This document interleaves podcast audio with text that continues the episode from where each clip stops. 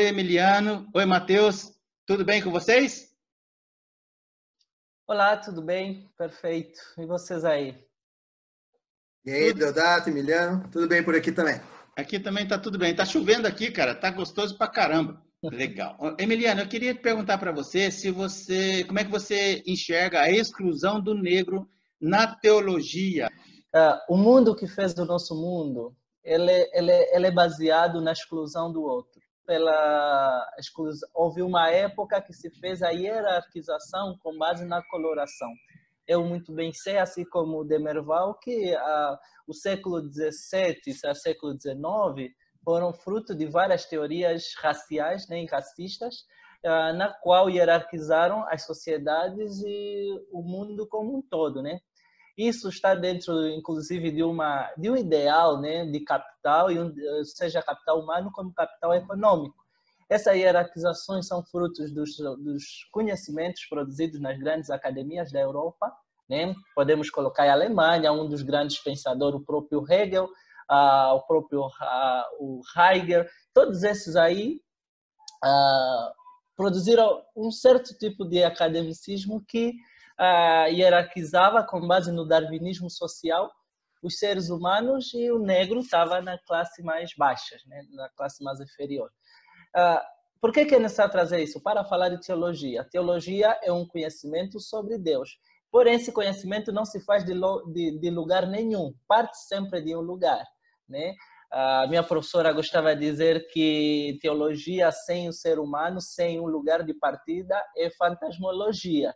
E isso não existe, né? Uhum. Então, ao fazer isso, podemos afirmar sim, existe essa exclusão do negro. Por quê? Porque o mundo que fez o nosso mundo, ele baseia-se nessa exclusão do sujeito do outro. E esse outro é o negro que está na, na, na camada mais baixa dessa hierarquização social, né?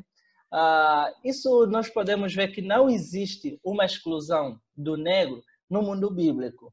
Não existe uma exclusão do negro no, no, no, nos evangelhos, nos evangelhos sinóticos. Aliás, há bastante presença deles na, na, na, na implementação do reino de Deus.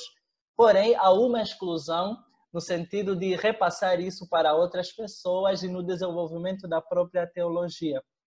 E isso podemos ver dentro da igreja.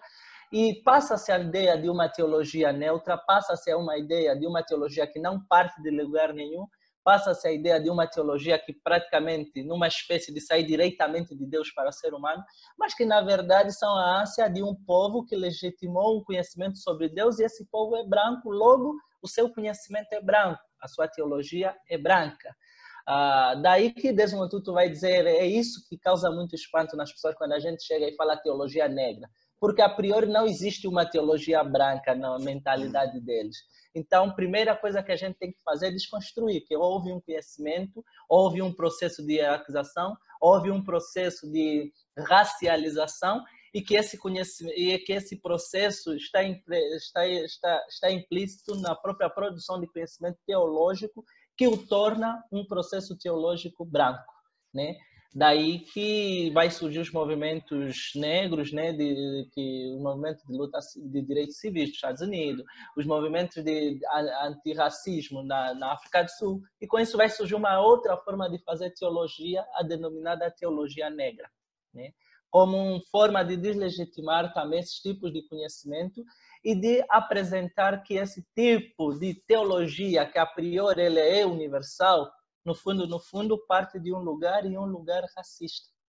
Ok, muito bom. Emiliano, eu, tenho, eu, tenho, eu queria fazer uma pergunta para o Emiliano, que eu fiquei pensando aqui, que quando a gente fala de teologia protestante, ela não é uma teologia que tenta fazer uma nova teologia, ela só protesta a teologia em vigor.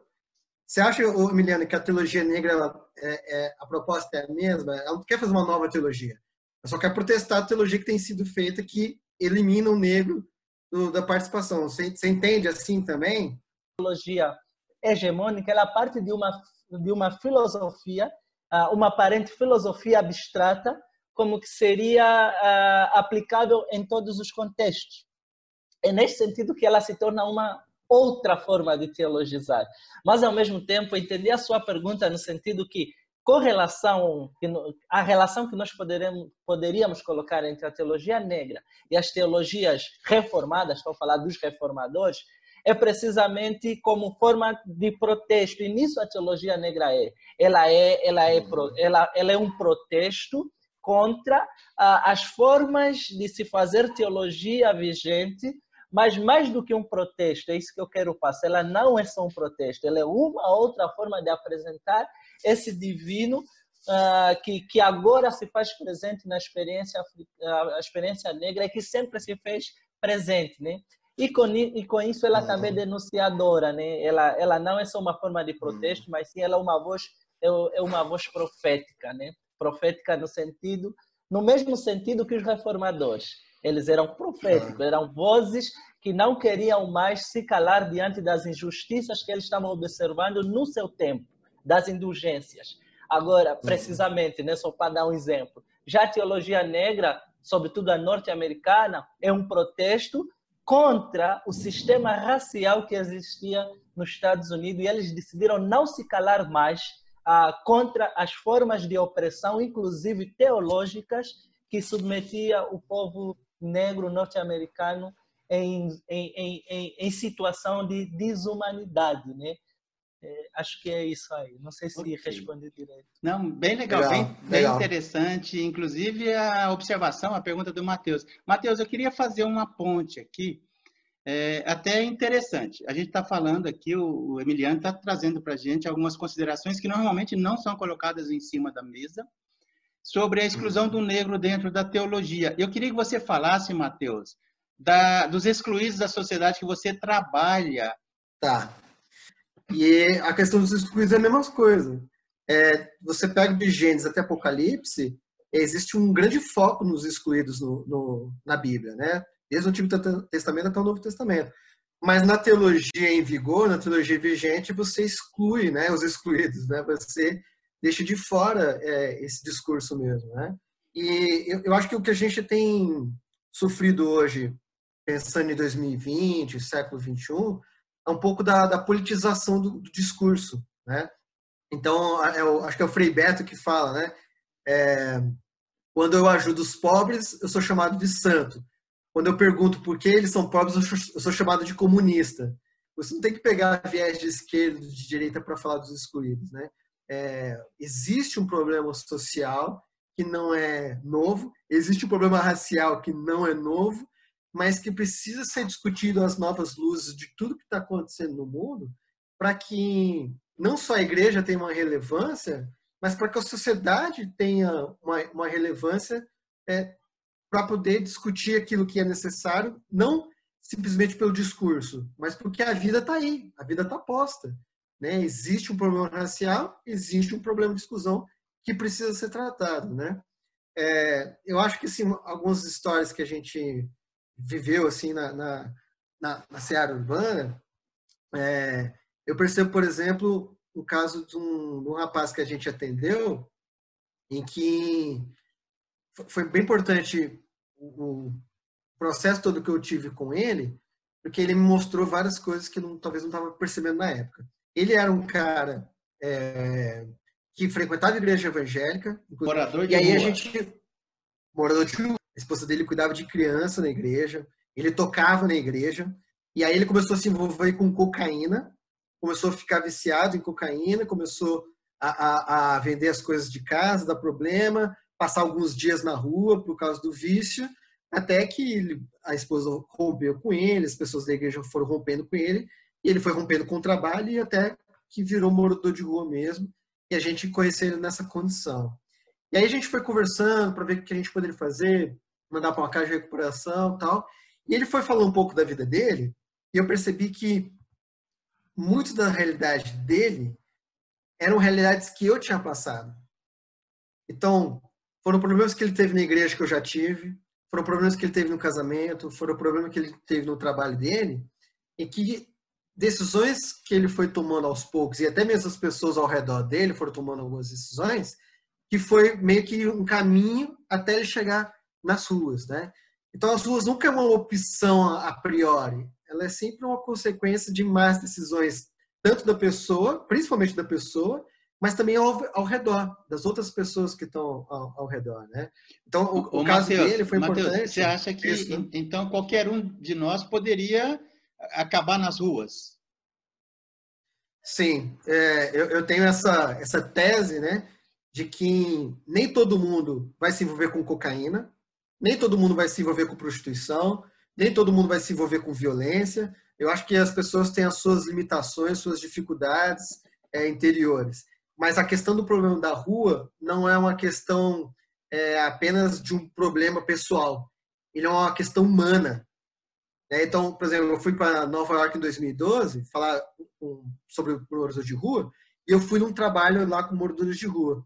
Aí tinha uma placa lá na, na, nesse trabalho é, falando assim, servindo é, homeless, né, servindo moradores de rua desde 1890 e poucos. 1890 e poucos já tinha moradores de rua. E se você pegar é, isso e, e entender na Bíblia a exclusão social, os oprimidos, né, que fala na Bíblia, muito no Antigo Testamento, por exemplo, vai falar dos opressores e dos oprimidos. Você vê ali um retrato muito claro de pessoas em situação de rua. Então é um problema humano, não é um problema simplesmente social de agora, que está acontecendo agora, é um problema humano. Então, Entendi. Então todo ser humano, se não tomar cuidado, ele pode ir para a rua. Eu só queria falar algo, de, de Merval, que o Matheus falou sobre a politização dos discursos, uh, que muitos falam também da politização da teologia negra. Né? É que muita gente consegue enxergar a teologia negra como algo politizado, mas não consegue enxergar a teologia vigente com um discurso também politizado. Né? Ah, Porque, legal, né? Um lado, Muito teologia, legal, hein? Se por um lado a teologia negra alerta para o racismo existente na igreja, a teologia branca simplesmente, ou a teologia hegemônica simplesmente não fala nada. O não falar também é uma política, né? É aquilo que o Desmond Tutu ele dizia, né? Que não há nada mais do que político do que você dizer que eu não sou político, porque a priori já estás a fazer uma política. Eu gosto sempre de lembrar isso nas pessoas, porque as pessoas dão, dão a ideia de que por a igreja não falar nada, ela não é política, e quando vem alguém trazendo uma teologia que denuncia o pecado do racismo e dizer que essa prática é pecado, a não existência de pastores negros na igreja é pecado, a, a, a, o, ao dar o cargo para negro simplesmente para faxineiro é pecado, aí dizem você está fazendo política, sabe? É. Então são essas coisas que, que às vezes nós como teólogos da teologia negra nos, nos deixa bravo, né? Porque de certa forma Cristo então fez política também, fez política é. no sentido de andar com os excluídos, como Mateus falou, e de mostrar que existe um Deus que é o Deus dos oprimidos, né? É, acho que é isso aí, né? E nesse okay. sentido eu concordo com o que o Mateus falou e o nosso discurso está alinhado por essa politização, talvez de uma política do reino, e se houver semelhanças com a política terrena, né, com a cidade dos homens, beleza, vai existir, mas a nossa busca é pela cidade do reino, né? E essa cidade do reino, ela pode ser implementada aqui, no agora, na vida das pessoas, quer na experiência negra, quanto na experiência dos moradores de rua. Matheus, muito obrigado é, pela tua disponibilidade. Emiliano, muito obrigado. Arruma uma brecha na tua agenda aí, a gente conversa com esse orientador aí, se for preciso, mas fique bem à vontade quando vocês, os dois, quando puderem, por favor, mandem um zap para mim que vai ser como foi hoje, a gente gravou várias vezes, né?